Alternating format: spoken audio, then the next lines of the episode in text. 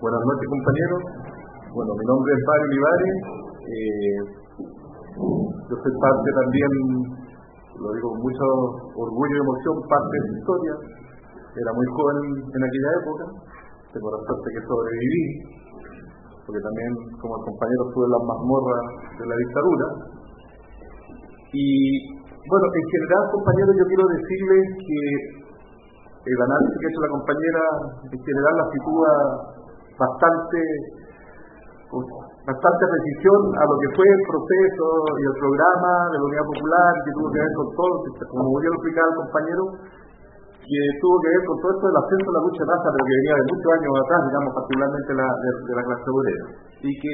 logró y aquí este gobierno eh, que pretendía hacer eh, una serie de, reformas profundas, como también se señaló, para, no aburrirlo, particularmente con lo que se llamó las 40 medidas,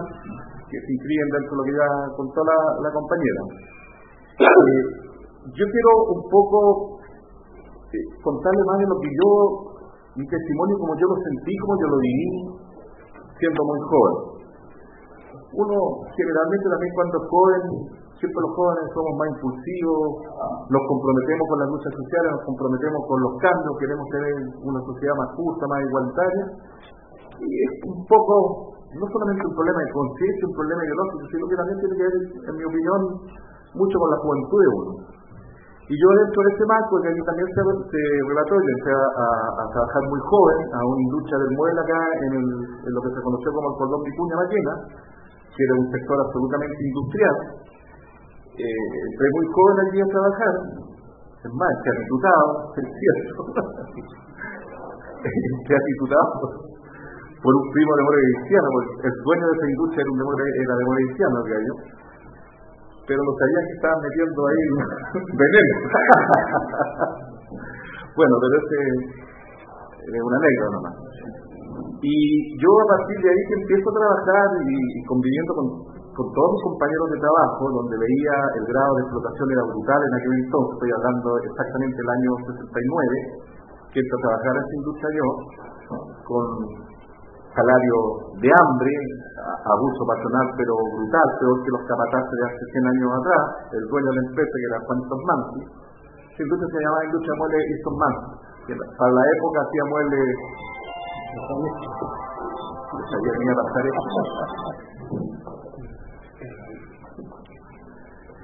Bueno, yo como les digo, entro ahí y uno como joven muy imbuido con, con la lucha y con la lucha social, por el mejoramiento de las condiciones de los trabajadores. Eh, pronto comparto con todos mis compañeros y a todo esto ya se viene todo eh, el, asunto de las elecciones para eh, la elección del gobierno de, la Unidad Popular y precisamente yo voy tomando ya más, conciencia en términos ideológicos participando justamente de los, de los CUP que llamó la, compañera. Se, se sitúa justamente en el marco que tú lo señalas. Y, pero a partir de allí, una vez que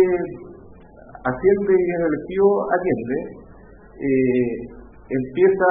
eh, a acercarse justamente a los compañeros de, distintas organizaciones revolucionarias,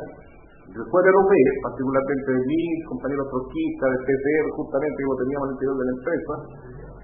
y también de, otros sectores dentro de algunos partidos de la propia Unidad Popular que también en su seno se van radicalizando su, su posición en la medida que empieza a desarrollar el, el, programa El Chicho.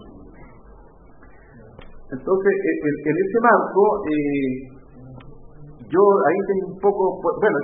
cada uno vivió como una realidad distinta, si eso es cierto, yo creo que son todas válidas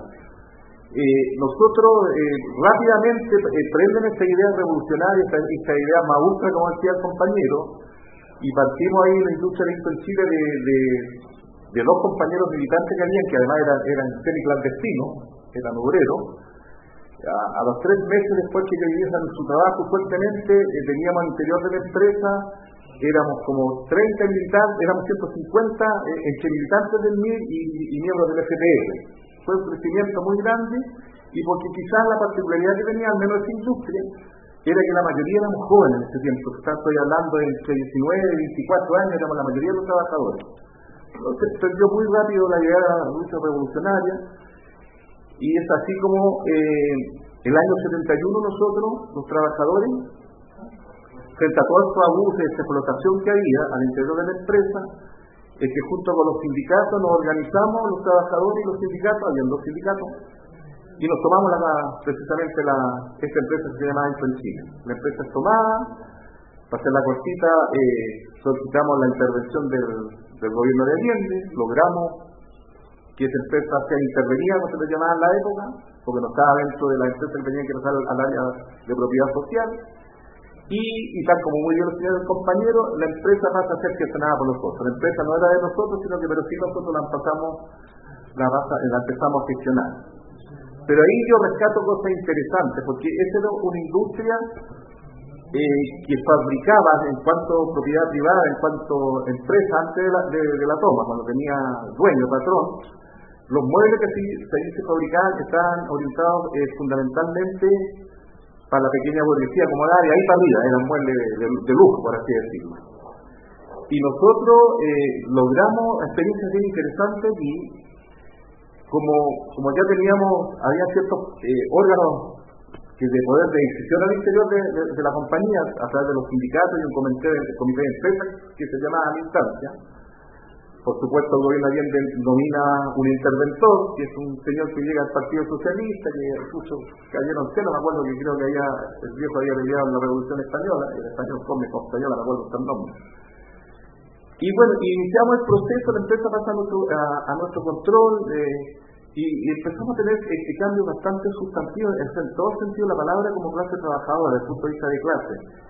Eh, Allí nosotros, por, por, decisión, iniciativa de los sindicatos y, estar la empresa gestionada por nosotros, eh, se construye un, casino, digamos, que antes yo me acuerdo que siempre me marcó siendo muy joven, que cuando llegaba la hora de almuerzo, los días antes de la toma y antes del gobierno de Allende, los trabajadores salían con su manita a comer a la calle, ahí sentados en la vereda, a comerse su comida. ¿ah? era todo, pero el menoscabo que había de, los trabajadores era, impresionante y la pobreza era muy grande. La mayoría de los compañeros, yo recuerdo perfectamente, de los compañeros obreros, la mayoría de ellos vivían en, campamentos muy pobres, dormían en payasa, porque yo siempre me dediqué mucho a la cuestión social, pero más en, la concreta, de, irte empapando de, la realidad concreta, ¿ah? más de lo que se, puede decir aquí el partido, la universidad de sino que meterse, ir a meterse ahí ¿Cómo, cómo, vivimos, cómo vivimos los trabajadores? Entonces, como les digo yo, en, este proceso voy a contar un poco esa parte. Eh, y nosotros hicimos, fue, yo considero que fue una experiencia muy rica y, y, tuvimos avances sustantivos en el sentido de mejorar las condiciones de los trabajadores porque nosotros decidimos qué producir, para qué producir, una decisión que tomamos nosotros. Y a poco andar se Sí, más o menos como más del 50% de lo que se producía, que antes eran muebles, como te digo, muy muy muy fino, para gente de plata, empezaba a construir, a fabricar una línea de muebles populares, que eran muebles, por supuesto, decentes, hilo, pero que permitiera que todos los trabajadores vivieran en condiciones cotidianas. Somos todos personas, somos todos seres humanos. Entonces, esa experiencia para mí me marcó bastante y fue una decisión que, fue posible porque nosotros teníamos la empresa a la que por nosotros. Eh, y así se avanzó el aspecto salud, el aspecto cultural, el aspecto educacional, cosas que por supuesto no existían y eran desconocidas para la mayoría de los trabajadores. Pero situándome ahora eh, en esta corrida el proceso y, en la medida que de una u otra manera se iba consolidando el gobierno de Allende y se profundizando las contradicciones de clase, obviamente la burguesía de este país los ricos no iban a permitir que esto siguiera profundizándose, igual seguía la ofensiva que se seguían tomando esas empresas que no estaban dentro del programa, por iniciativa, como ya se dijo, de los propios trabajadores. Entonces, esto, claro, obviamente fue agudizando, polarizando la, la, contradicción de clase de la sociedad chilena y, al agudizarse, por supuesto, que esto se va poniendo cada día más, más violento, los ricos defendiendo a ultranza, como era lugar, sus intereses, que veían el, el jugo del, comunismo y el socialismo que se le veía encima con la acción de los trabajadores. Y en ese aspecto eh, también hubieron cosas súper interesantes que nosotros cuando empezó ya esta, esta ofensiva desatada, por las debilidades que aquí también se plantearon que tenía la unidad popular, eh, el cordón Vicuña Maquena, hay, hay una, una, particularidad, yo no sé si se vio también allá en el cordón Cerrillo, pero eh, al menos en el cordón eh, Vicuña Maquena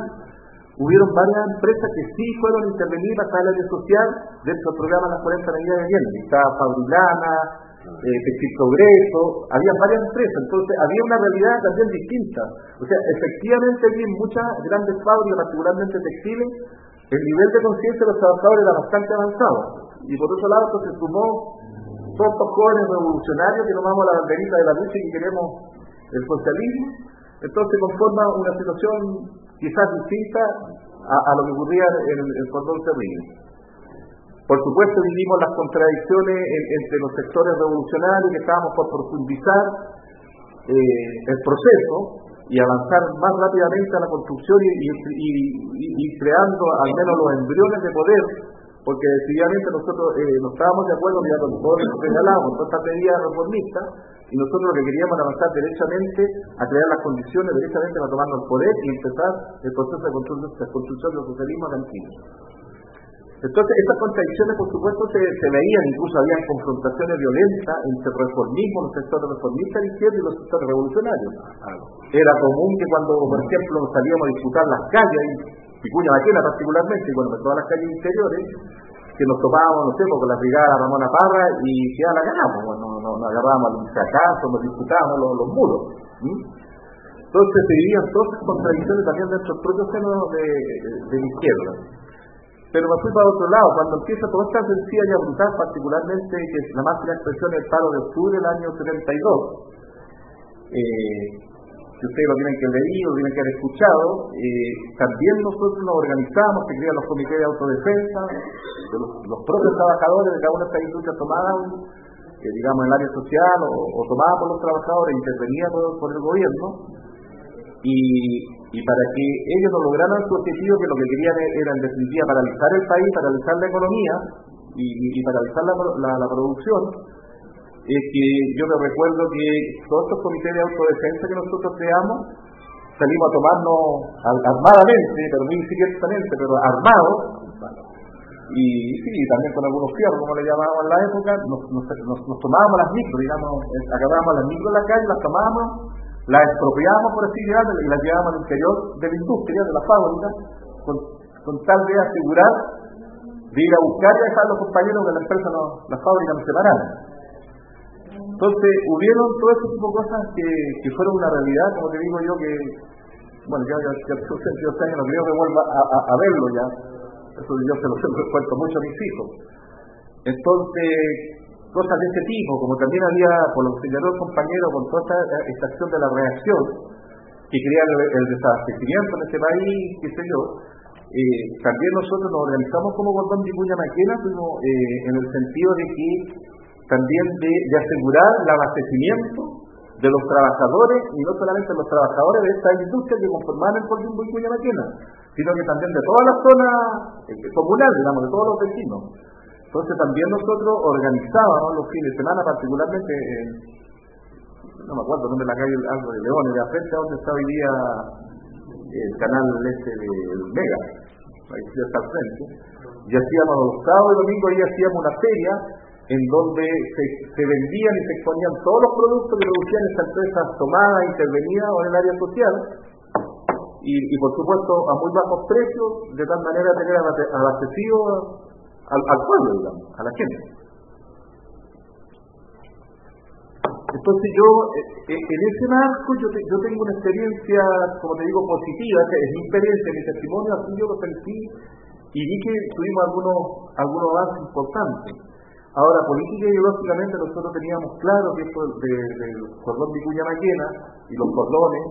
y los comandos después, posteriormente,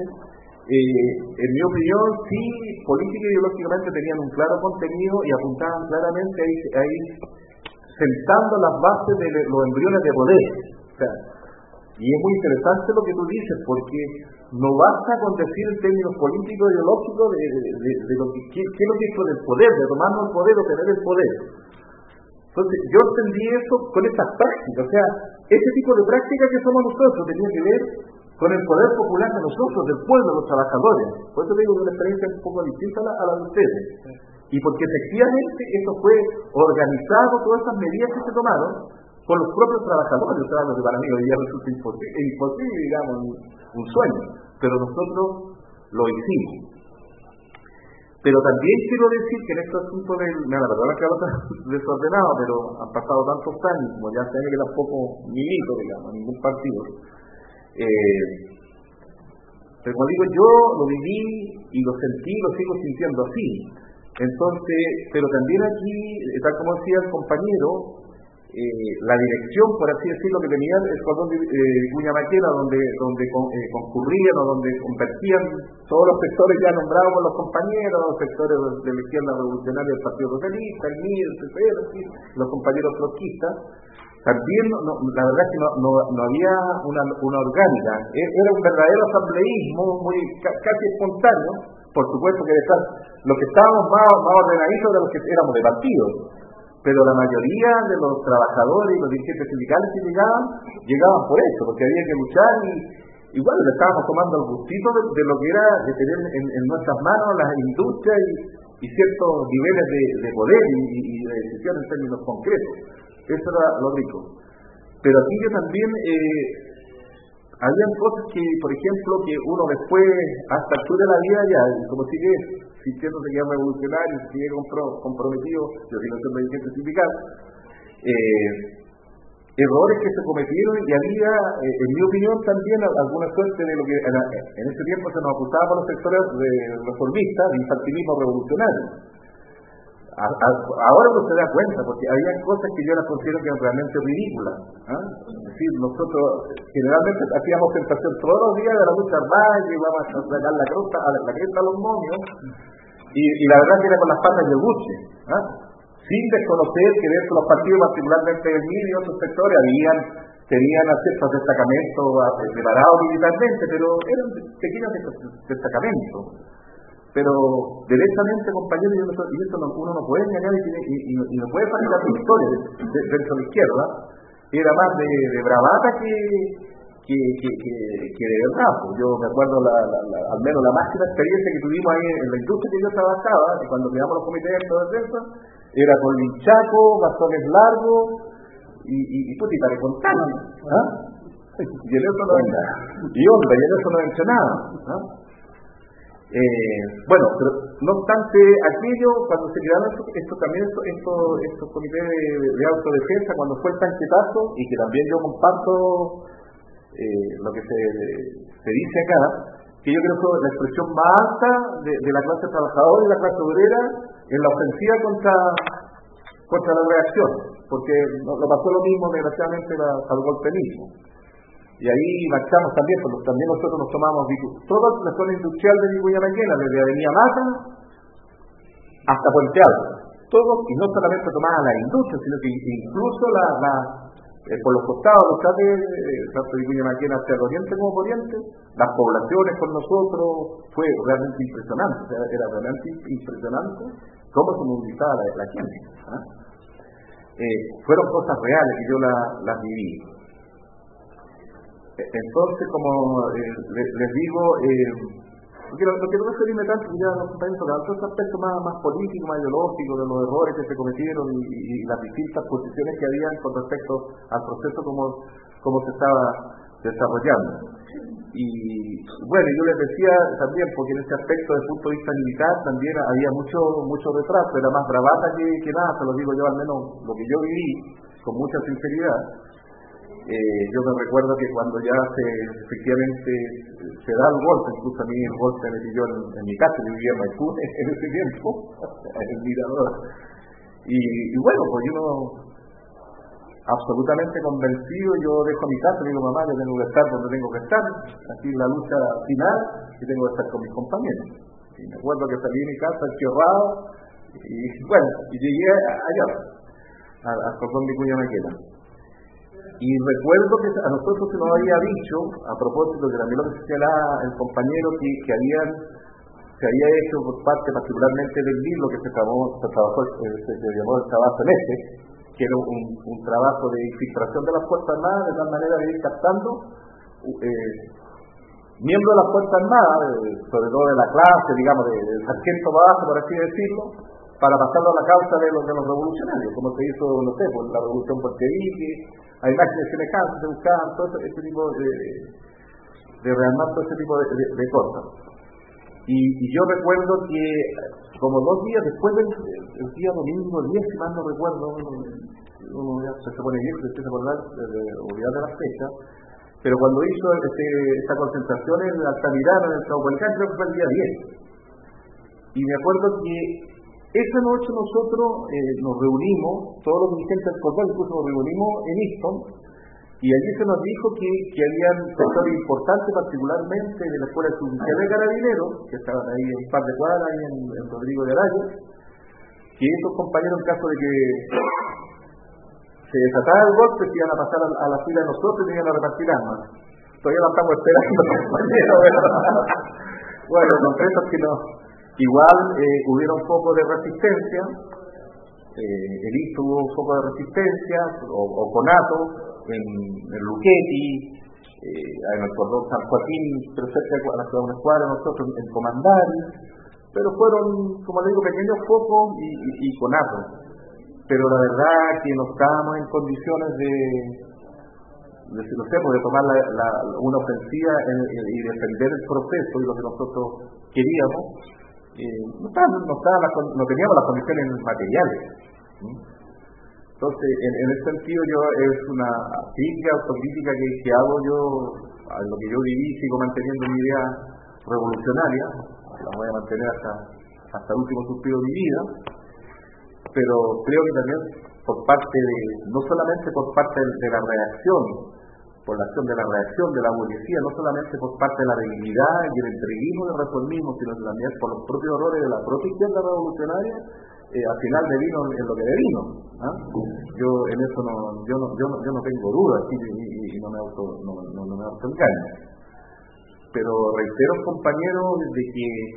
yo en este plano viví las experiencias que ya muy rápidamente se las he contado, pero que fueron reales. O yo reitero, no creo que las vuelva a vivir. Es, es, como soñar, yo a veces sueño, sueño. Bueno, y uno como joven, me recuerdo que soñábamos también en el sentido de que decíamos cuando se desate el golpe, soñábamos, como éramos los jóvenes, y decía noche soñé compañeros que los milicos se asaltaban el poder, y yo estaba al lado tuyo, nos fuimos combatiendo, y eso teníamos puros palos. Y una cosa como anécdota también, en la empresa, al que yo, que yo trabajé, un aporte que se hizo a las brigadas, que ahí en Chile se fabricamos 10.000 chacos. Sí, sí. ¿ah? en la industria del mueble, pero